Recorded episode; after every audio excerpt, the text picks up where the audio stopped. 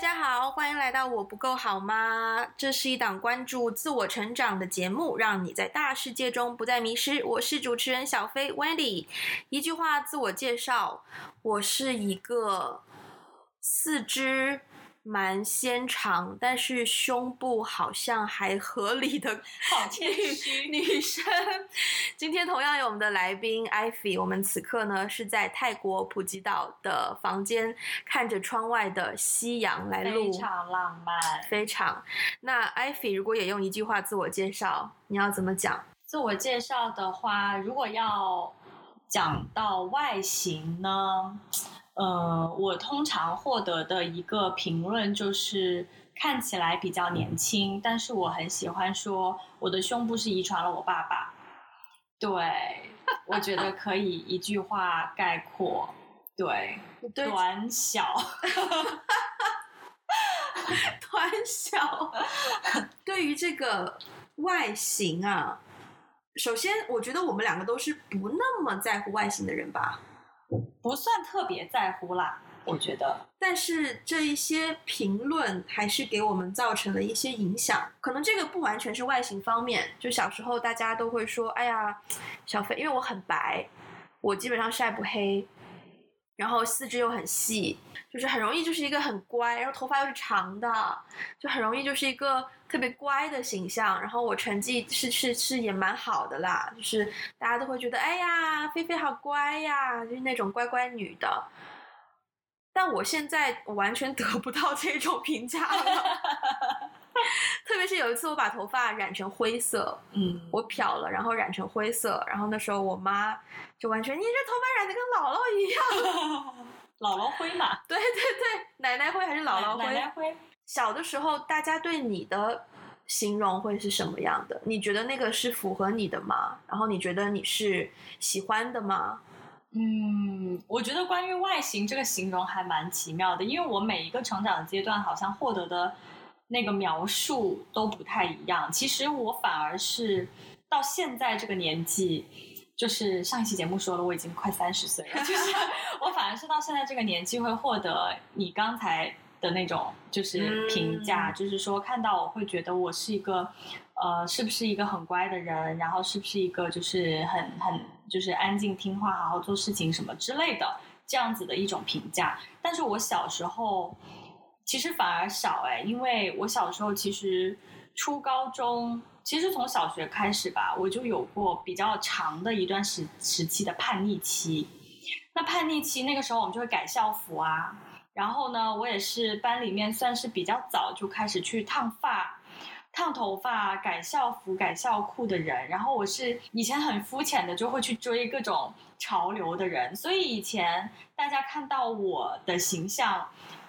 不管是叔叔阿姨，或是周围的同学，不会说我是一个很乖的人。嗯，对，基本上很少听到这种评价，反而是现在会有这种评价。我觉得现在这种评价是来自于，呃，我我是一直没有染过头发的，我是一直都是黑黑黑头发，然后现在。我我不知道为什么哎，就是可能是因为大家都变得比较狂野，然后我就 还在原地踏步，所以现在反而反而比较频繁的会获得说，呃啊，你是不是一个比较乖、比较听话，或者是比较顺从的一个人？对，但是显然不是啦。嗯，我们高中就在同一所学校，对，然后我们都知道彼此的。At least 我知道你的存在，我也知道你的存在。Okay. 高中的时候，我对你的印象就是很讨人喜欢，外形就是漂漂亮亮的，就是外形看上去很乖，五官。然后在男生当中可能会不太喜欢太高的女生吧，所以我觉得小一点的女生也比较精致，所以我觉得你 overall 是很精致。然后加上我的家庭不是特别有钱嘛，所以其实我是会去留意大家的鞋子、oh, 书包、oh. 手机都是用什么牌子，但是我永远追不上，可是我会去留意。嗯，那当时我就会觉得哦，Ivy 好像家境也还还蛮好的呀，都用什么 JanSport 啊，包括你现在还用 JanSport，就从高中用到现在啊，是同一个吗？不是同一个。对，然后就是可能那时候很流行穿 Converse 啊，或者是 Puma 啊，就是我都会有印象的。我觉得那一些所有大家追捧的东西，在 Ivy 身上都有。对，我以前就觉得是很羡慕你的一个感觉，就是好好哦，就是又精致，然后又乖巧乖巧的，然后就是一个很讨人喜欢的女生。然后后来我对你形象转认知转变最大的一次，是大概一两年前我们在北京，嗯，然后在北京那时候冬天吧，我们撸串，对，我们约吃饭，对，首先你的金枪吓到我了。京腔是一件事，我还特别记得，你就讲，就是冬天在北京上班，然后不是冬天你又戴个口罩，然后又戴围巾，你还戴眼镜，然后还戴耳机，还戴耳机，整个头部的负担就很重。对。然后北京就总是会有一阵妖风，就把一些树叶子都吹到你头上。对对。结果一到办公室，你就抖这个拽那个撒这个的，然后那个形象我就觉得，原来艾菲是这样的呀。很大的反差。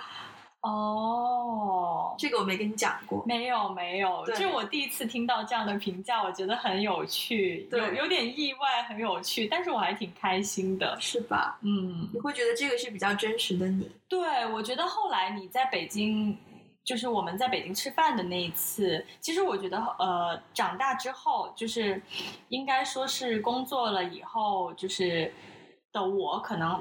比较符合真实的我吧，我觉得以前，嗯、我觉得高中的时候的形象，有一方面是当时在青春期，青春期的的时候的自己都想要去迎合主流喜欢的那些东西，对，可能那个时候的我不承认我有在迎合，但是我现在回过头来想，我觉得潜移默化里面，我可能潜意识里面是有在迎合大家喜欢的东西的。的感觉，嗯，对，然后就听起来好像我高中是一个精致的猪猪女孩，然后现在已经非常接地气，就是包租婆的形象。但是其实我觉得现在的形象更符合我我真实的的样子，对，嗯、所以其实，呃，我我自己对于外形这件事情，在别人对我外形的评价上，跟我自己对我自己的定位，我自己对我自己的认知。有一些落，就是有一些 gap 的，嗯，对对对，就是尤其是就是对吧？到大家都工作了这么长时间，谁还不会装个逼啊，对吧？所以就是就是你就是人模狗样的出去开会啊，人模狗样的去跟人家呃聊天啊，就商进行商业吹捧的时候啊，别人都会觉得哇，你是个很精致的人，但是。就是坐下来一块撸串的时候，就显然不是，就是那个才是真实的自己。对 对，所以我我我不知道是不是女生会有这样子的落差，可能有的人私底下也是很精致的猪猪女孩吧。但是我我觉得我常常会有这样的落差。不过感恩的是，我现在的工作，包括我现在的工作的那个呃角色。倒是蛮需要接地气的，嗯，倒没有那么多时候需要我非常人模狗样的去，嗯、对，去去去营造一个不同的自己。就是我我也可以营造一个不同的自己，也可以，但是我更享受现在，就是说，哦，我在工作当中也完全是我我自己，就真实的我自己的一个一个一个状态，非常非常好，嗯。那你以前会因为别人的评价而去改变？自己的一些外貌上的东西嘛，比如说可能发型啊，或是会非常会非常会，就是呃初中的时候，其实我应该算是从其实可能小学开始就有了，只是小学那个时候没有没有什么途径方式去改变自己的外形，但是我觉得大大概从十二三岁开始，就还蛮在意别人觉得我好不好看，嗯，我哪里是不是。不够好看，嗯，我记得有，我记得我有这种想要改变的想法，大概是从十二三岁就已经开始了。然后我印象比较深刻，就是初中的时候，呃，有一次反正就是穿了短裤嘛，就是我们初中的那个校校服不是有长裤有短裤嘛，夏天你就是穿短裤的那种运动装。然后有一次我穿了短裤吧，就我也不记得是谁了，但是以前初中的时候男生不是都嘴很贱吗？真的。然后呢，就是我记得我被评价了好好几次，还不只是一次被评价了，说我腿很粗。嗯。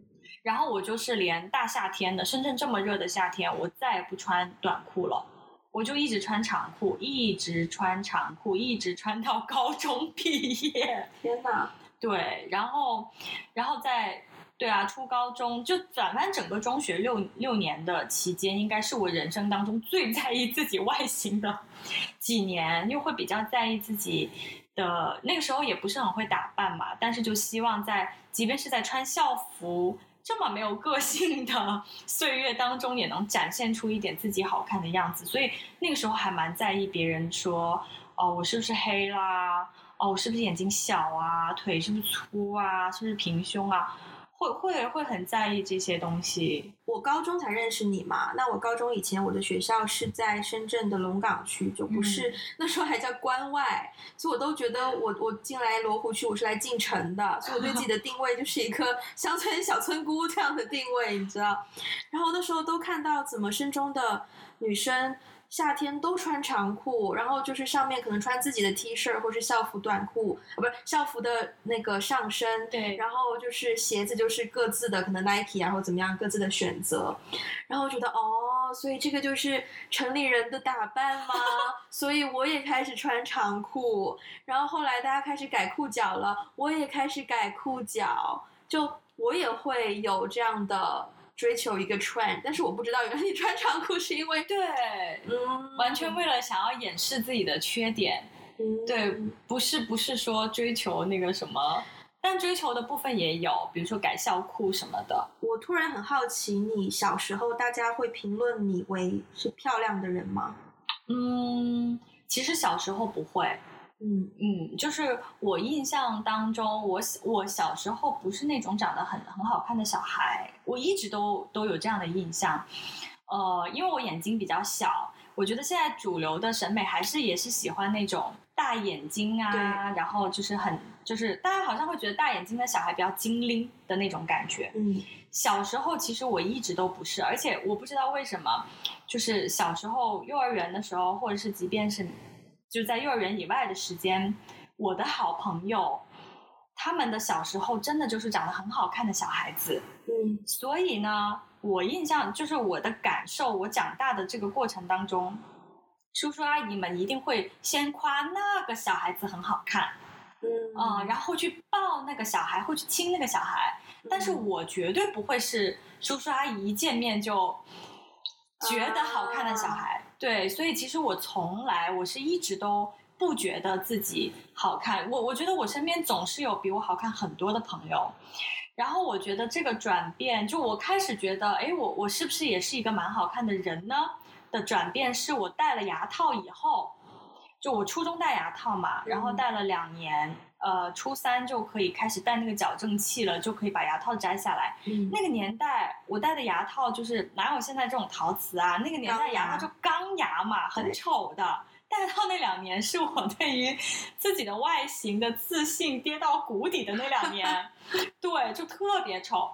然后到初三我把牙套摘下来的时候，我不知道是可能戴牙套会使得你的脸型也有些改变，然后你的牙齿本来就变整齐了嘛。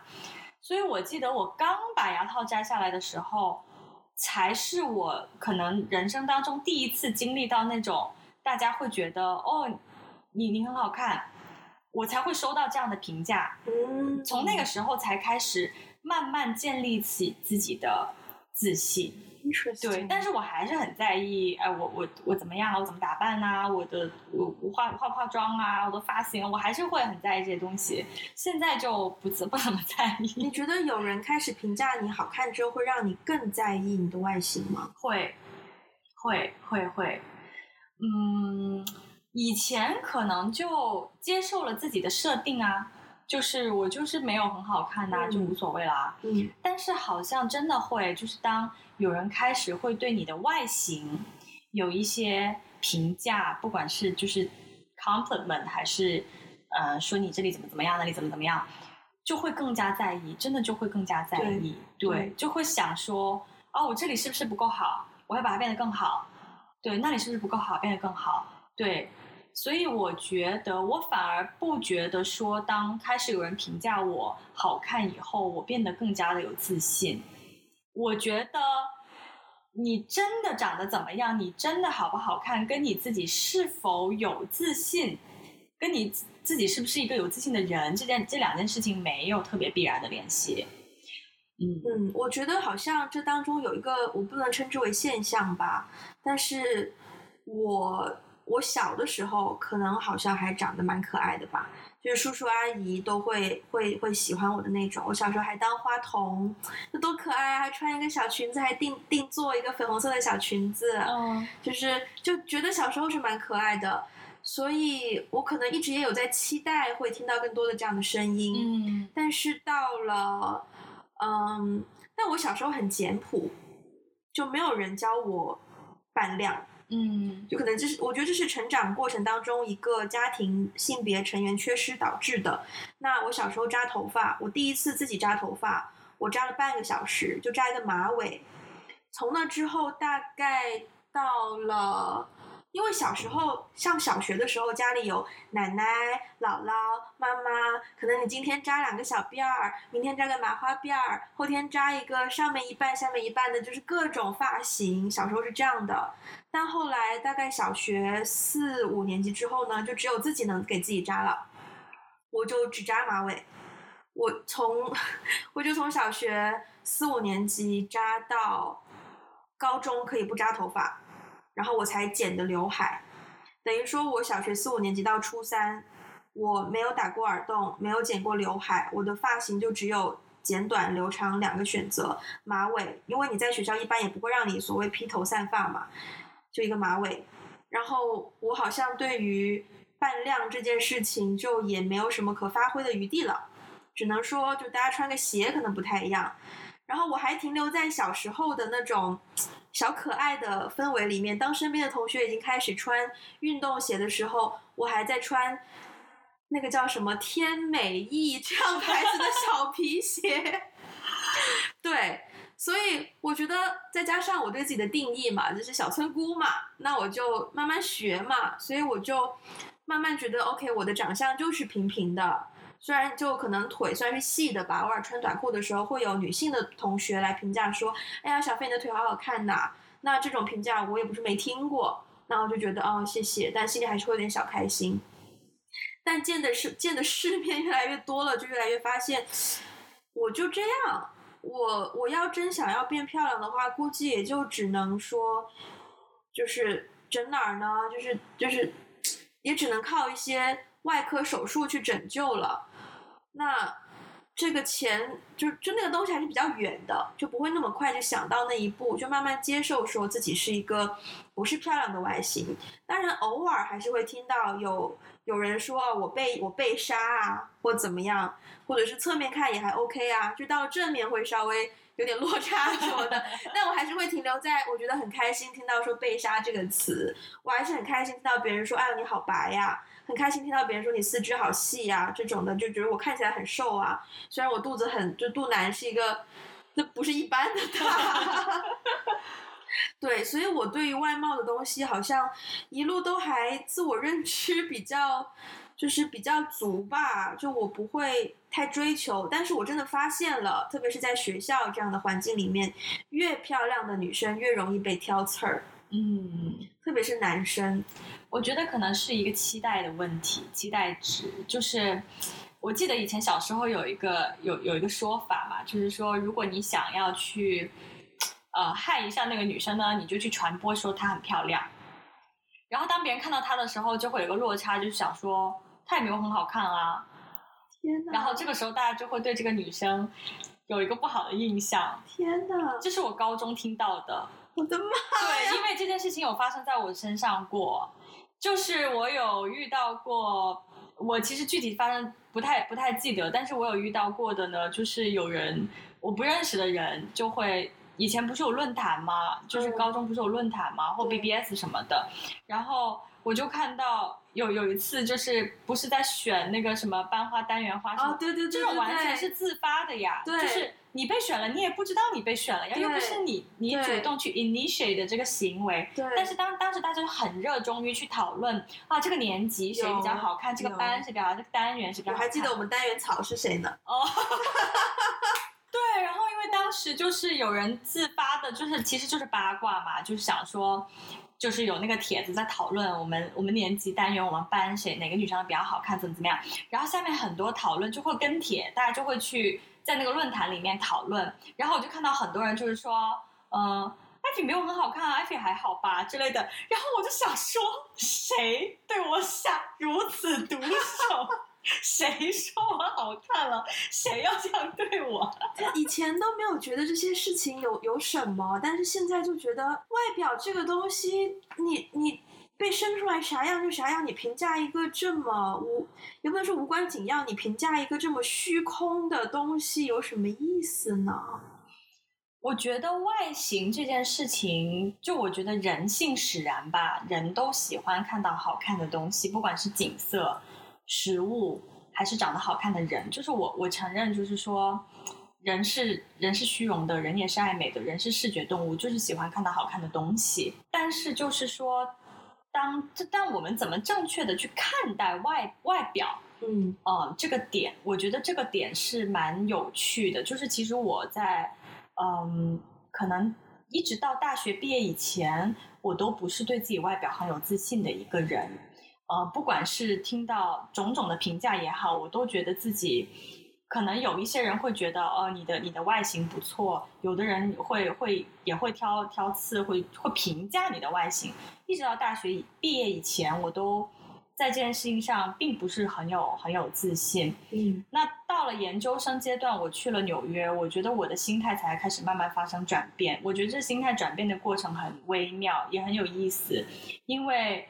我的外形没有任何改变，我也没有去整容，我没有去做任何改变，但是我的心态真的发生了很大的改变，所以到现在我就已经完全，我真的可以说我完全不在意别人对我的外形有任何的评价了。对，我可能就是说觉得，呃，肤质要怎么样更加健康一点，但是我也没有在追求说更白或更黑，更鼻梁更挺。眼睛更大，我完全没有在追求这些事情。我觉得现在到这个这个点上，已经是一个我可以说是相对比较成熟的，可以去看待女生外形这件事情。因为我觉得女生的外形一直是被大家讨论的点，嚼舌根的一个点，永远都是，不管是对娱乐圈，就是名人，嗯，只要名人在在那边，一个男性，一个女性。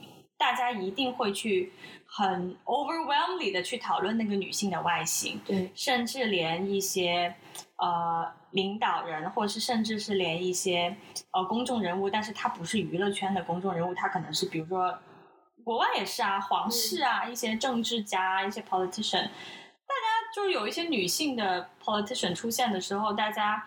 好像并没有很在意这位女性所发表的一些言论，或者说她的观点，但是反而会去讨论：哎，他今天穿的怎么样？嗯，他最近是不是胖了？嗯，她脸上又长痘了，或怎么怎么样？嗯，我觉得这个，但是对于男性，大家没有这样的苛求。我觉得这个，呃，某种程度上是一种是一种不公平。但是人性我理解，就是对外形的追求是人性的一种。呃，自然而然的欲望，这个我理解。只是说，大家要怎么样的去健康的去平衡，不要让这件事情过度的影响到你，或者是说大众不要被，就是外形它没有必要被赋予过多的嗯重量。嗯，对。我想到一个那个东西叫什么来着？视视觉协会吗？不是外貌协会。外貌协会。我有一段时间。很爱玩一个 APP，那个 APP 呢是听声音交友。我对声音很有追求，我希望我的朋友、我的伴侣声音是好听的。那有时候就会听到一个 APP，就在 APP 上配对到一个人，听他声音觉得挺好听的，然后就想要，呃，下一步通常就会想要交换照片嘛，看你长什么样。我会挑我觉得聪明的声音。聪明，就可能是讲话，你觉得他有逻辑，用词很精准，然后声音又好听。我觉得这样的声音对应的外貌应该都是好的，但不是。对，所以后来呢，我就不再乐意主动去提交换照片这件事了，反而是有人跟我说想要交换照片的时候，我就会很主动的跟他讲，我说我是一个外貌协会的人，我对外貌是有要求的，但是。他会说怎么样的要求？那我可能会，我我其实也没有要求说，就我对男生啦，我不需要你说双眼皮啊，鼻梁很挺啊，然后很高啊，没有这样的要求。但是我希望你整体看上去是舒服的，是嗯体面吗？是是就是舒服的。这个是我我觉得外貌协会没有错，我觉得看外貌是 OK 的，当然你不能只看外貌啦。这里刚好，我觉得要涉及到我的专业领域，因为我做电影嘛，我们拍戏，我们要选演员。那我觉得这个工作让我能够更加的分开外貌这件事情，我会把它当成是一项指标，但不会把它当成是一个人的重点。就包括我在待人接物、认识朋友的时候也是一样的。我觉得我身边有一些朋友是很好看的朋友。但是 at the same time，他可能就是哦，他只是好看的朋友，嗯、或者是他是好看然后又有灵魂的朋友，嗯、像 Ivy 就是我觉得好看又有灵魂的朋友。对，但是他就变成是一个，他不会让我对这个人改变我对这个人 overall 的看法，他只是一个单向，嗯，就相当于说哦，他很高，嗯，高算是比较中性了吧，身高，对，对，就是他是一个这样的指标，包括在。挑演员的时候，好看的人多了去了，嗯，看了太多好看的人了。然后，其实，在片场，好看的人跟不够好看的人，那个界限是非常明显的。对，我们这些，我不能说我们这我们这些不用出镜的人，嗯，我们不用花两个小时化妆，嗯，我们不用做那么多保养。我们，你知道，我刚开始做电影特别不习惯，就是有些男生，他长得其实挺好看的。就平时日常上课的时候，觉得哦干干净净，然后香港男生嘛，就好像还蛮会打扮的，好型啊嗰啲。嗯。然后呢，结果一到片场一开拍，因为他们要扛机器什么的，然后又一弯腰一蹲坐，然后 你就直接你在他背后就看到他内裤的边儿。那个形象就是很冲击，你知道吗？对对 对，对，然后然后你再回到日常生活中，他又回到那个好像蛮精致的男生，精致不起来，这真的很好笑。这个反差，我花了一段时间去适应。嗯、我就在想，妈呀，那我的裤子要是比较松，我某天蹲在那，别人也看到我内裤的边怎么办呀？对，这个真的是，后来我就发现，就是，就这个东西是一个入门，就让我更加去去探讨这个外形到底重不重要这件事。然后在电影做电影，大家都很赶，然后工作很辛苦很累，你真的没有那么多时间顾及你的可顾及到的形象范围，就真的慢慢到后面一个剧组下来两个月，你长什么样你就长什么样。你你你可能你可能 day one 你穿一双新的新的鞋，运动鞋，New Balance 一千多少来块的，到最后一天你那双鞋还不一样，就是长满灰、长满尘、长满土，就黄不拉几的，就是就那样。你可能 day one 的时候还有心思，觉得可以，比如说女生可能有刘海嘛，那可能 day one 你还有心思早上梳一梳刘海，然后稍微铺个粉，然后稍微整理一下。但你到了最后一天，大家都素颜，我最多就擦个防晒，我没我我我还是会很努力的画个眉毛，因为我真的没有眉毛。但是就是那个状态就变得越来越自然了，就越来越就是，哎，我在片场什么样丑恶的样子你没看过呀？就是内裤边儿都看了是吧？还有什么能够就是还有什么更加糟糕的呢？就是心态变成那样子了，我就变我就觉得。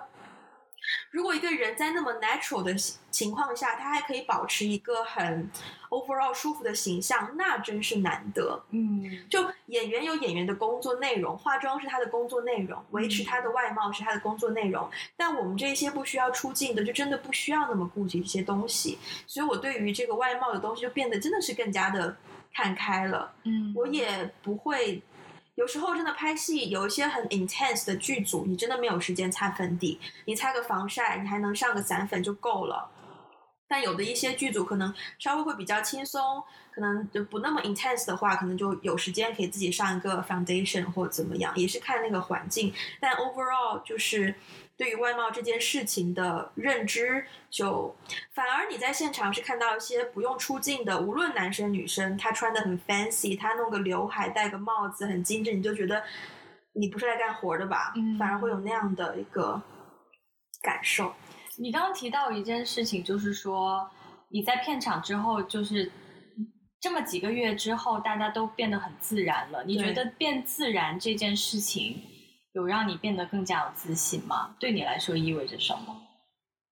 有，有让我变得更加有自信，因为那个环境，我觉得很幸运，我没有遇到一些很爱 judge 你外表的同事。嗯，那哪怕就算有人真的看到我内裤边儿，也不会跟我讲，就是。不会有这种东西的讨论，嗯，那个话题是压根儿不存在的。我就算看到了某个男生的内裤边儿，我也不会跟他讲，就这个东西很自然，嗯，就你穿内裤也是为了就不让人看到你的身体嘛，嗯，那你看到个内裤边儿怎么样呢？嗯、就是，就是这个环境是很淡化外貌这件事的，嗯，就算你觉得某个人好像很好看，你可能就自己放在心里欣赏一下就算了，你对这个。内容的讨论越少，你就越不在乎这个东西。嗯。但是你希望，比如说，我就希望我可以在现场是呈现一个更加专业的形象。那可能包括你的动作要敏捷一些，可能你的肢体姿态要更大方一些。那我发现我对这方面开始有些追求，但是我就会觉得哦，这就多做运动嘛，我觉得很健康，然后是一个好的方向啦，对。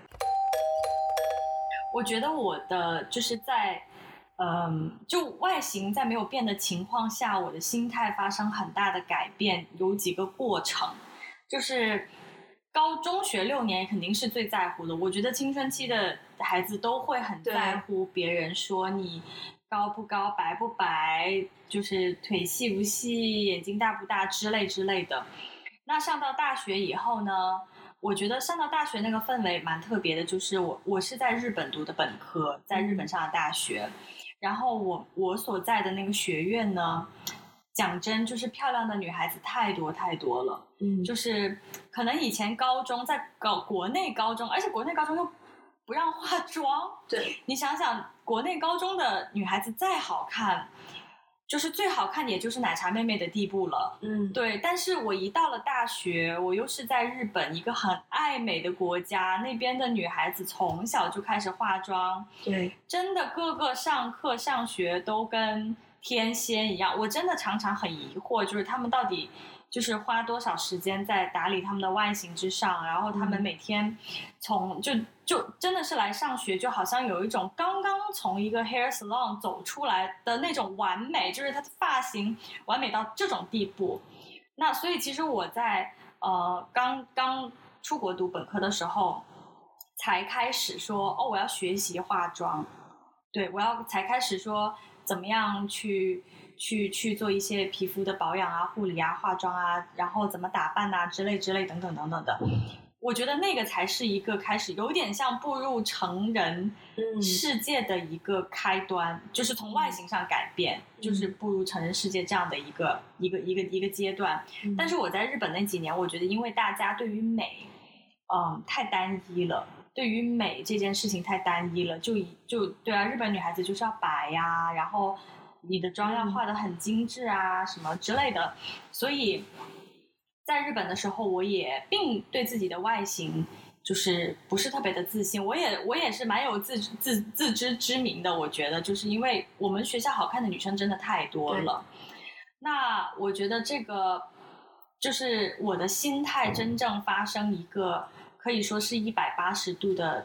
改变也是奠定了我，我现在对于我的外形的心态也是一样的。就是其实我去了美国以后，去了美国以后呢，就首先就不说我的那个城市，我觉得美国这个国家总的来说，overall 大家没有那么在意外形的。嗯，呃，就是就比如说你跟欧洲人比起来，美国人绝对不在意外形，嗯、就很多人上课就穿个拖鞋就去了，然后爷爷怎么不不洗脸不洗头什么的。嗯、就我觉得大家，呃，总的来说，美国会有有一种这样的氛围，就是说你去参加一些比较专业的场合，那你要穿的比较专业，但是你平常不需要。就是我觉得日本。可能女生出去倒个垃圾都会化个妆之类的。我现在也会出去出门会化妆，但是，呃，我觉得在纽约有有一些变化。然后后来我觉得，呃，我研究生所在的城市是纽约嘛，那很多人都说纽约就像就像法国巴黎、像米兰一样，很多。很 fashion 的人，然后很多就是奇装异服的人出现啊，会会在街上走啊。我到纽约以后，对我冲击最大的一件事情就是，我发现周围的女生呢，那很多女生不穿内衣，嗯，就不穿文胸，大夏天的时候不穿文胸，嗯，就就裸露。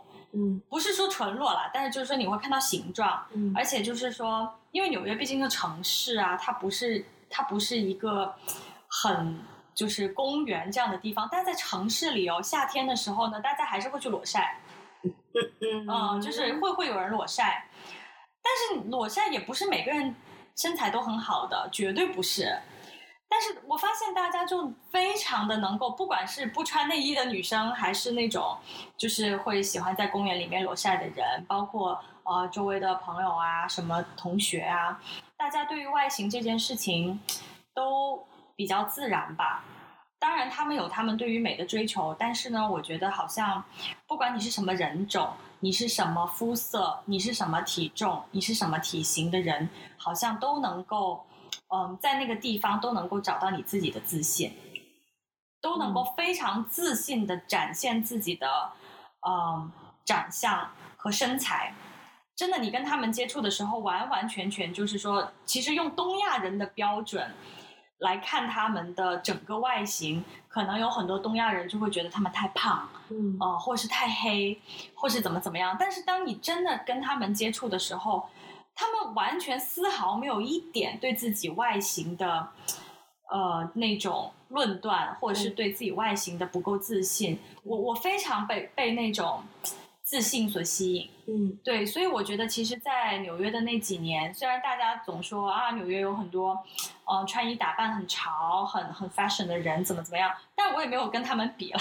我就做自己就好了，然后，所以我觉得在那几年是帮我获得自信非常关键的几年，我就完全就开始去学习接纳自己的长相，接纳自己的身材，我也不会因为自己的身材怎么样，我就不敢穿一些衣服，我也不会因为自己的长相怎么样，我就要刻意化妆去掩饰什么地方啊，什么什么的。后来我觉得这个改变非常的大，直到我现在。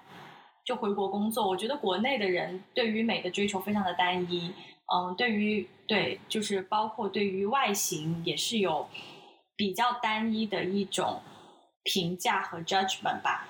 对，就白富美嘛，其实我觉得白富美、高富帅就是一个非常典型的一个符号，就是说明，呃，在中国社会里面，大家对于美，大家对于好是有一个标准的。那这个标准就是女生就是白和美嘛。姑且不说富吧，就说白和美，对对对，所以我回国以后也，我对这件事情也比较看的看的比较淡，就是说我知道大家主流有一种主流的审美观，然后这个主流的审美观是什么什么样子的，但是我也没有在刻意的去追求，所以我也 有的时候身边有一些朋友会因为外形，就是。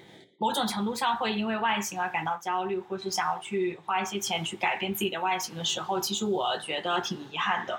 嗯，对，就是我我很难，我我只能我只能鼓励他们说，我我没有觉得你不够好看，我没有觉得你就怎么样，我觉得这样也很美。但是，对，对，但是他们他们身处的那个圈子和环境，就是让他们觉得自己不够好看，不够美，所以要通过后天的方法努力。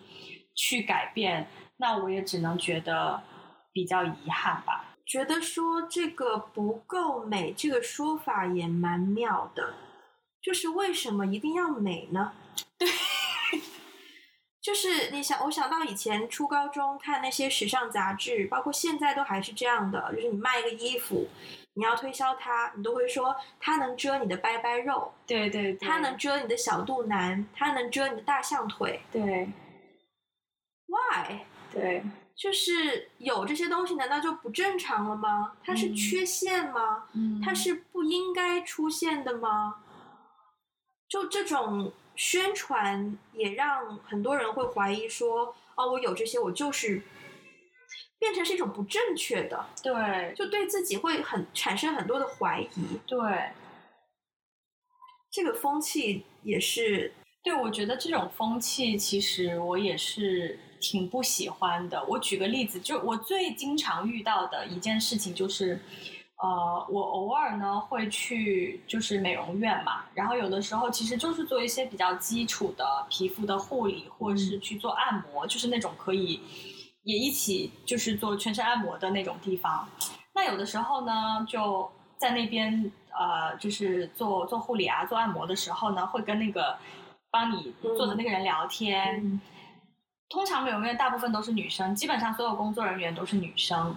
然后呢，他们跟你聊天的时候呢，就会向你推销对各种各样的东西。那他们推销的方式呢，我觉得也挺也挺有趣的。他们推销的方式就是说，嗯，打个这个针呢，会让自己变白哦。然后我就想说，我没有要变白，谢谢。然后他说，但是变白会更美哦。我说，我不觉得我变白会更美。对。然后呢，他们还会有很多，因为我我我小时候其实是跑步嘛，就小时候有在田径队，然后所以其实我脸上是有太阳斑的。嗯。我可能就跟我比较熟的人知道，我其实不太做特别多的护肤的，就是不是防晒的措施啦。嗯。所以我的脸上的斑呢会。比较的明显，有的时候，或者是这几年有越来越明显的迹象，然后这时候呢，就是小妹又会继续再再给你推销，就是说，呃，做什么激光怎么怎么样呢，就可以祛斑哦。我就觉得我没有觉得斑对我来说是一个很大的影响啊，我没有觉得我有斑就变丑啦，怎么怎么样啊，所以，对，或者是说他们常常会说。呃，哎呀，你你脸这么小，要不要开个眼角？就眼睛大一点，会显得更加，呃，就是更好看哦，更水灵哦，怎么怎么样？但是我又，对我我我会很多很多的困扰，因为我我不觉得大眼睛好看，我也不觉得我的眼睛小就很不好看，所以他们常常会给我推荐这样那样的事情的时候，我其实心里还挺反感的。我我反感不是说。当然，我觉得他们推销他们的产品非常的非常的正常，因为他们要做生意。但是我反感的方式是说，他们对于美只有一种单一的标准，然后他们其实是在有点像在兜售一种焦虑，就是让你感觉到你没有符合那个美的标准。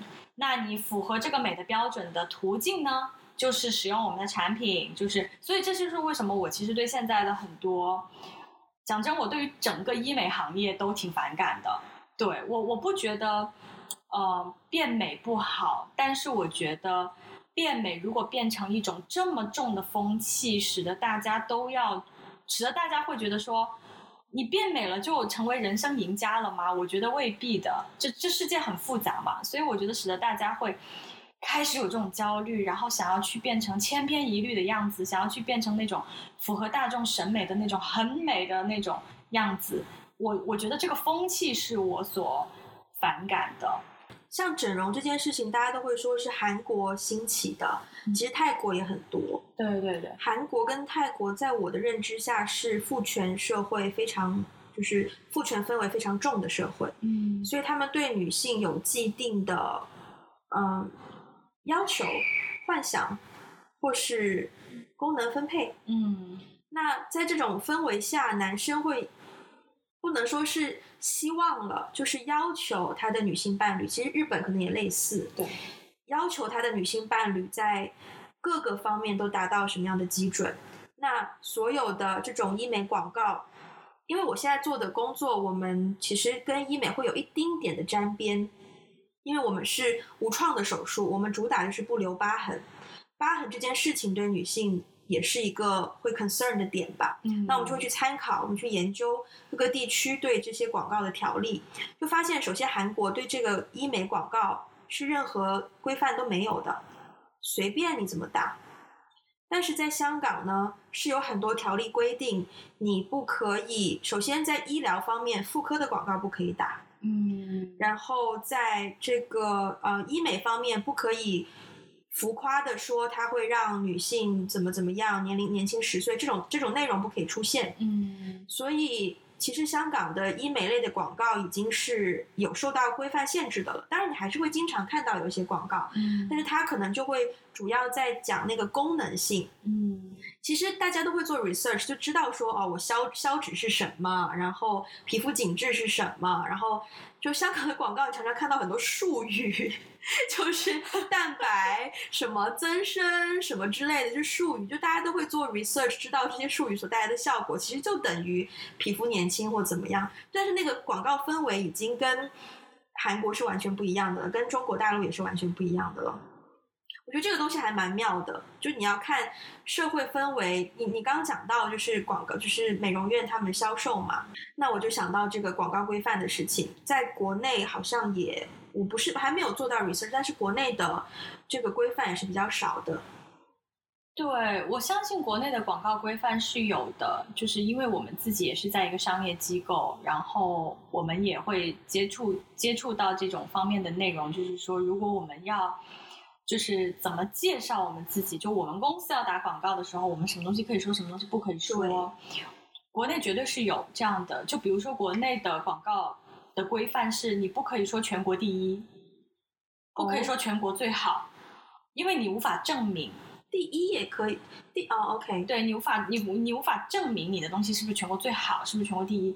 当然，如果你是国企的话，可能又另当别论。说首先就是就是 the first，就是也有风险，哦、有风险，因为你就是无法证明。对，而且所以呢。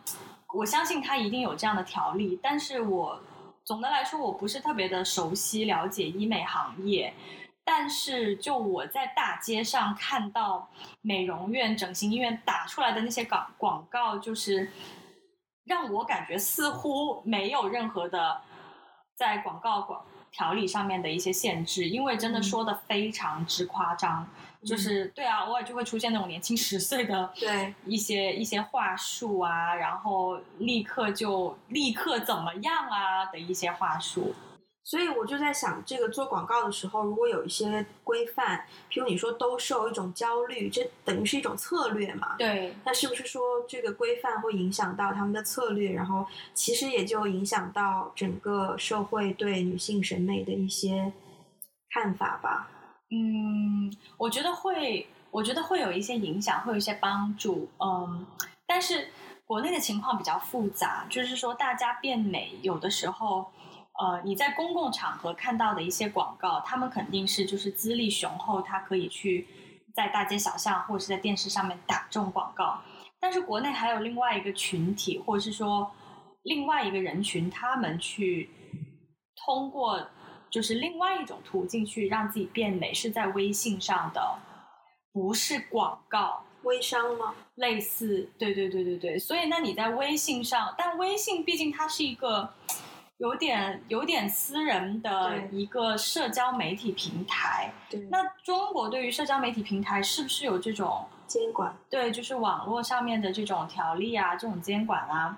我不是很确定，就比如说你在微信里打广告，你真的可以说你你说什么就可以说什么，当然你可你会有可能会面临被举报 对的风险，但是目前为止，就微我在微信上面看到的广告也也都蛮夸张的，也也没有也没有好像也没有被举报之类的，所以我不太确定，就是说这个监管如果有这样的一个广告上面的一个管理条例，会对整个。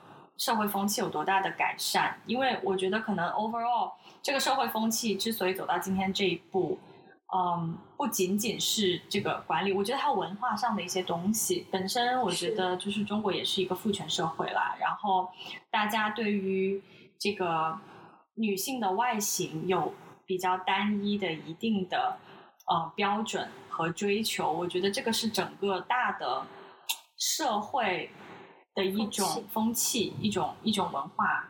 对，然后再加上近年来有一个比较有趣的现象，就是网红啊、呃，或者是主播这个行业的一个滋生，嗯、就使得我不知道是不是加速了，或者是说加强了这种风气对于美的一个单一的一个标准。我觉得可能有的，因为因为有的时候就是就我们都生活在大城市嘛，呃，像我生活的北京呢，就是。有某一些区域，就是会看到比较集中的看到，呃，长得很像的脸，我相信是整得很像的脸啦。对对对，就会很集中的看到，真的很多人都是顶着那个很类似的脸，就是走来走去。所以我我会很好奇，就是说他的这个标准是从哪里来的，以及我我觉得这个标准，我自己目前的一种分析是，我觉得它绝对是跟网红跟主播。这个这个行业的兴起肯定是有关系的。对，我刚刚也在想，就是有很多人要变美，为了啥呢？像我这种工作性质，包括我对我的专业身份的认识，我觉得我是不需要那么美的。就美不会增加我的竞争力，除非我是演员，除非我要上镜。那的确，你如果是演员的话，我从一个创作者的角度，我会挑你的长相，因为包括摄影师也会觉得说。特别是有一些演员吧，他可能就会要求说，你尽量拍我都只能拍我左半边脸，是真的有。哦，那这样就很限制我们给你摄镜头啊，就很限制我们在你身上可以做的创作啊。你有的人可能就说，你不可以，你不可以仰拍我，那我有一些角度我必须仰拍才有那情感，我怎么办？那我就不用你了呗。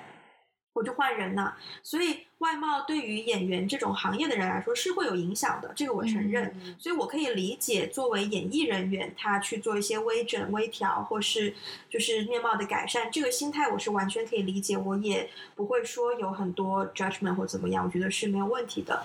但是我疑惑的就是，对于广大普通女性，嗯，why？嗯，但你刚刚讲到这个网红。我的猜测是不是这些人其实是有心思想要往这个产业做发展呢？因为它的确发展的很快，嗯，这个快不是说数量增增加，而是说整个产业的增值，嗯，越来越多的钱投到这个行业里面，越来越多的人可以通过这个行业，真的是得到实际的钱财，嗯，那可能这个驱使的动力会不会更大？嗯，会不会有很多？就是选择要去改变自己容貌的人，他是更趋向。如果是这样的话，我觉得也可以理解的。嗯，但是我相信还是有一些人，普罗大众，对，他其实不是在这个产业里面的，他也没有心思想要去这个产业里面。排除一小部分真的因为外貌受到过很多心理创伤的这一部分人的心理，我也可以理解。那剩下的那一个，我就是，why？我觉得这个就是蛮有意思，也也比较值得探讨的一一点呢。就是首先呢，我回到刚刚那个网红主播的那个话题，因为我我没有看那个短视频的习惯，但是我偶尔几次跟朋友一起就刷到一些，比如说呃什么什么主播啊、网红啊。我觉得大家长相还真的是挺雷同的，对对，那所以我觉得这个肯定是有很多做网红、做主播，甚至就是开微店、淘宝店，那你要自己去试穿那个服装，肯定你的粉丝对你的外形也是有一些要求的。然后很多这样的人从事这个行业呢，他们很成功，哦、呃，确实是获得了很多的。资源和钱财，所以就有越来越多的人想要投身这个行业去做这件事情，而且这个数量非常非常庞大。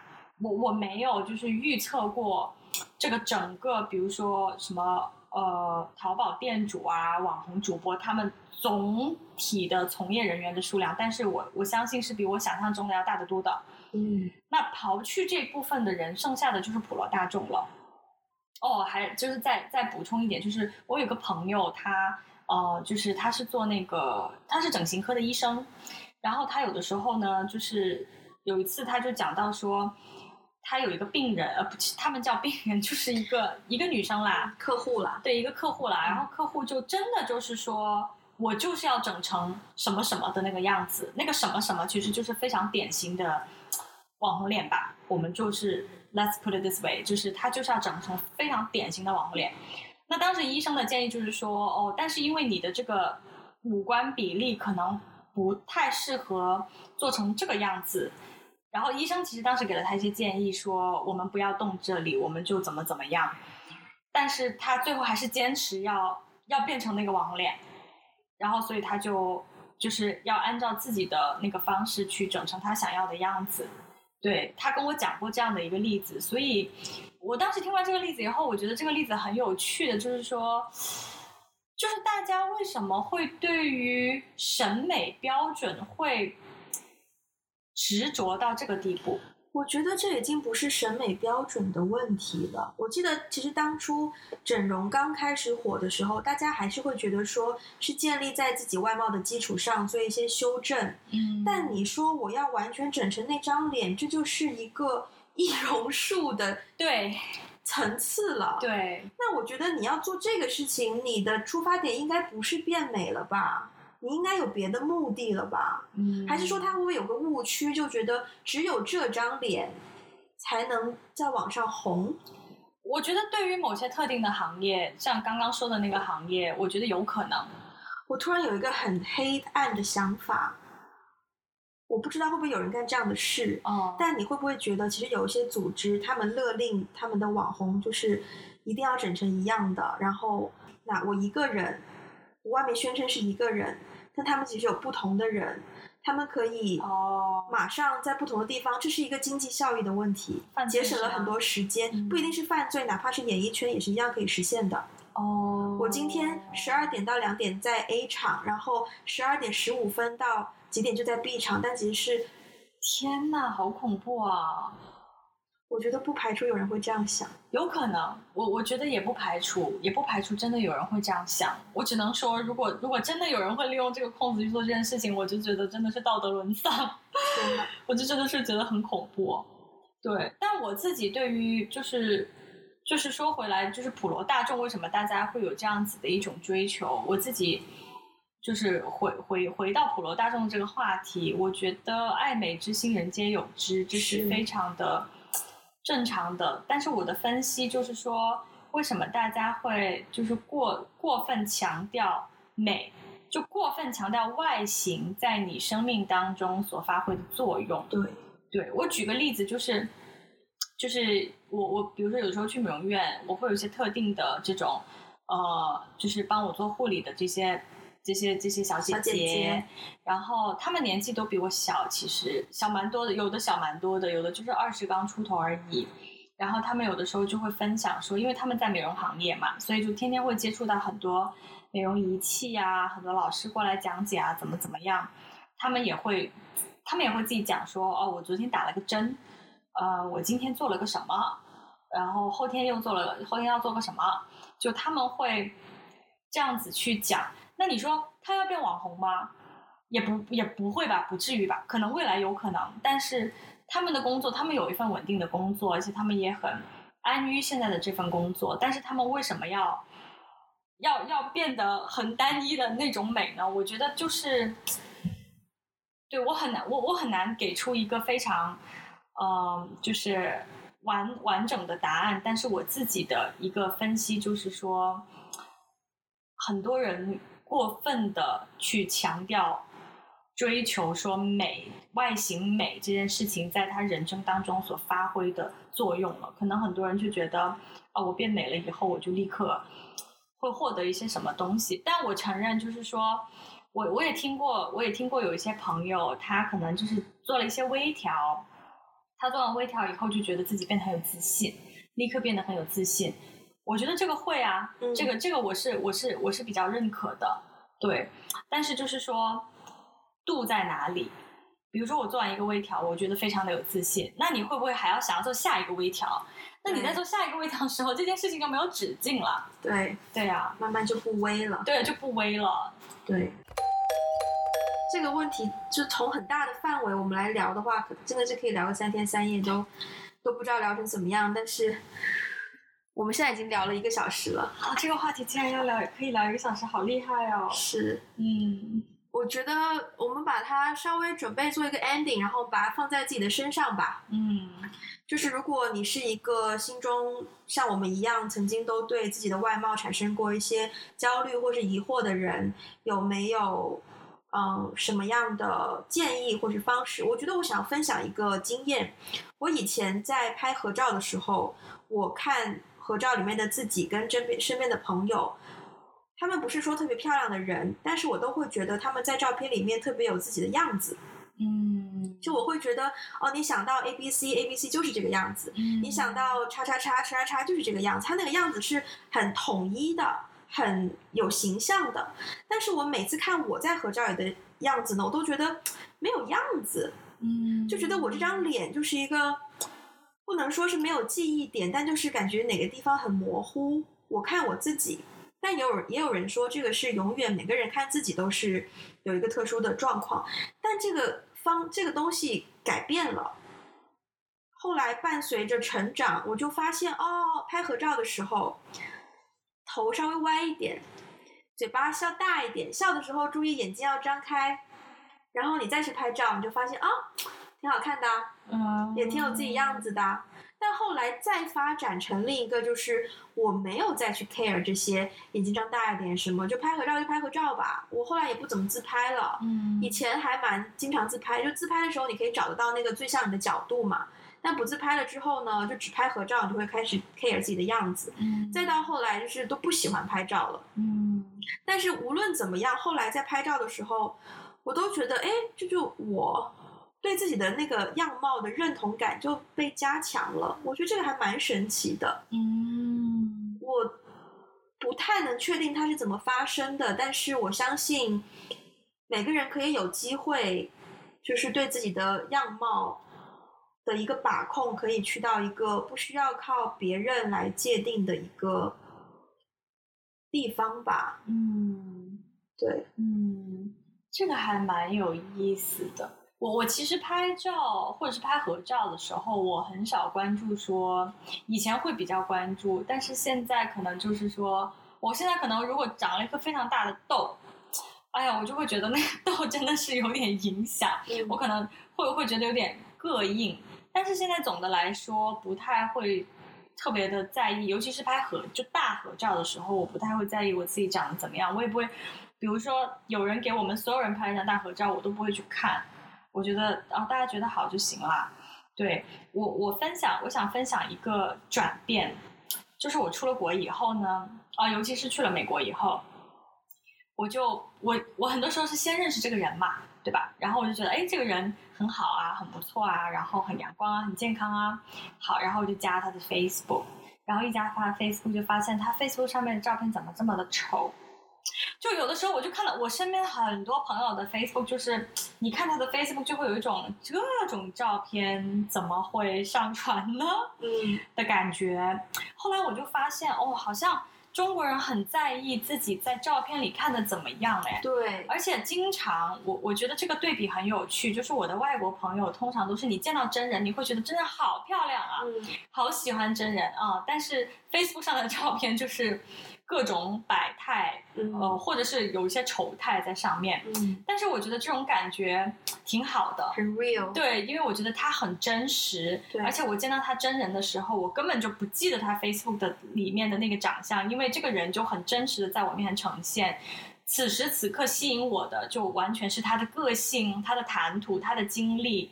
就是他的幽默感，所以我就会很喜欢这个人。我根本就不在意他 Facebook 上面的那个他是什么样子的。对。但是相反呢，就很多中国朋友呢，在 Facebook 上面是，或是在社交媒体上是非常美丽的，然后非常的呃 well presented。嗯。就是你的任何一丝嘴角是多少度的笑容，露几颗牙齿，然后你的皮肤，你的整个。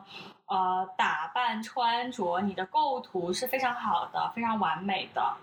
呃，但是当你认识到这个人的时候，如果他是一个非常空洞的、非常无趣的，别说空洞了，有一些女生，我看照片觉得哇，好好啊，然后看到真人，你这粉怎么这么厚啊？是是是，是，是，就那个落差还蛮重的。对，那个落差就会使得你并没有很想要接近这个人。对对对，就如果你见到他真人，就觉得哇，他的他的妆感很重，他的粉很厚，然后或者是嗯哦，他可能就是不是一个特别真实的人啊，或者是呃比较的不那么。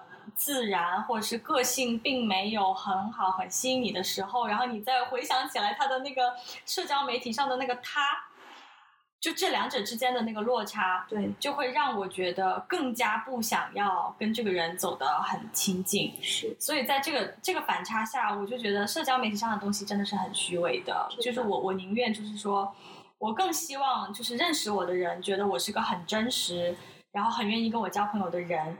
所以，我社交媒体上长什么样，那就让他长什么样吧，无所谓了。就社交媒体，我们下一次会有专门的一期节目聊这样的话题，这个也是非常 可以聊的内容。那今天节目的最后的最后，我们用一个问题来收尾：你现在会觉得对自己身体或是外貌还有什么不满意的地方吗？还会会想要去改变或怎么样吗？改变其实还好。我现在没有特别不满意的地方，就是说我我就接受我是这个样子了。嗯，可能以前自卑的那些地方，我就觉得，嗯，对，好像在某一个很神奇的瞬间，我我就无所谓了，我就没有再再再 care，所以我并没有特别想要去。改变的地方，哎，嗯嗯，我的话，我对我的肚腩还是 还是不喜欢的，但是至少这个地方我能做的事情就很直接，就做多多做运动，然后在饮食上去接触一些健康的饮食，我觉得这样的我能够控制的，那我就尽量去做；我不能够控制的，那我做什么都没用，那我就不去想这个，也不会让它对我。造成什么焦虑，是会有这样的一个嗯心态，嗯、我觉得会让自己觉得挺舒适的，嗯、也挺好的。嗯，对，我觉得现在对就我我来说的话呢，就是我可能会更关注说，不是说外形上好不好看，而是说呃我这样是不是健康，就是说我这样的皮肤是不是健康，或是我这样的身形是不是健康。对，会去从健康的角度关注吧，而不是说我一定要把它变成什么什么样子。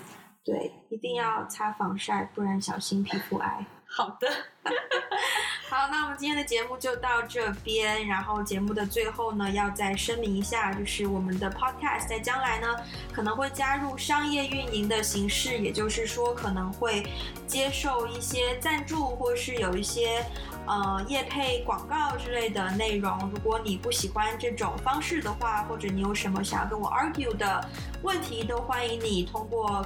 Any 渠道来跟我聊这个话题，但是我希望在我们节目刚开始，能够先把我的这个意愿先表达出来，做到一个坦诚相见的一个状态。那如果你喜欢我们的节目，或者是你有什么想听的内容，都欢迎你跟我们说，也欢迎你把我们的节目分享给你的亲朋好友，让更多的人可以听到。我们今天就这样啦，下期再见，拜拜。